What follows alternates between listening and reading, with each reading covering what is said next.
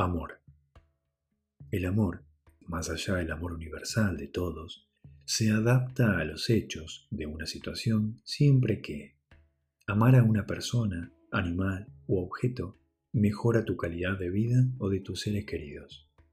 O amar a una persona, animal o objeto aumenta tus posibilidades de alcanzar tus propias metas personales. Revisa los hechos.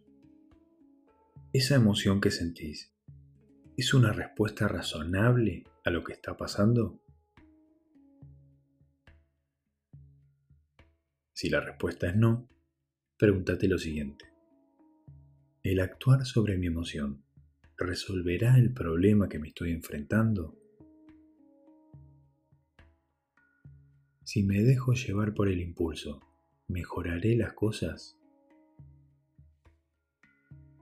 Si la respuesta a estas dos preguntas es no, has decidido que tu emoción no está justificada por los hechos o no es efectiva para tus objetivos.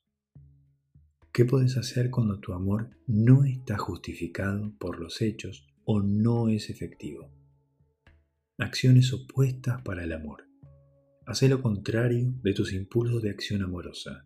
Por ejemplo, evita a la persona, animal u objeto que amas.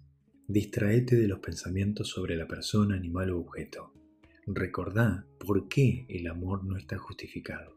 Ensaya los contras de amar eso cuando surgen pensamientos de amor. Evita el contacto con todo lo que te recuerde a esa persona.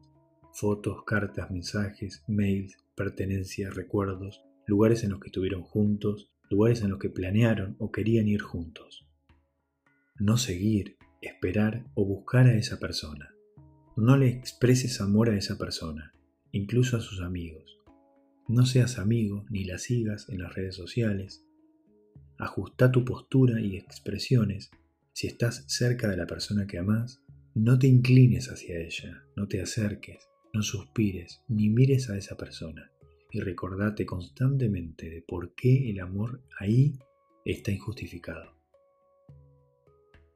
Cuando la emoción intensa te visite y tengas la necesidad de realizar el impulso indeseado, empezá a hacer la acción opuesta de dicha emoción y continúa actuando de manera opuesta hasta que la emoción disminuya.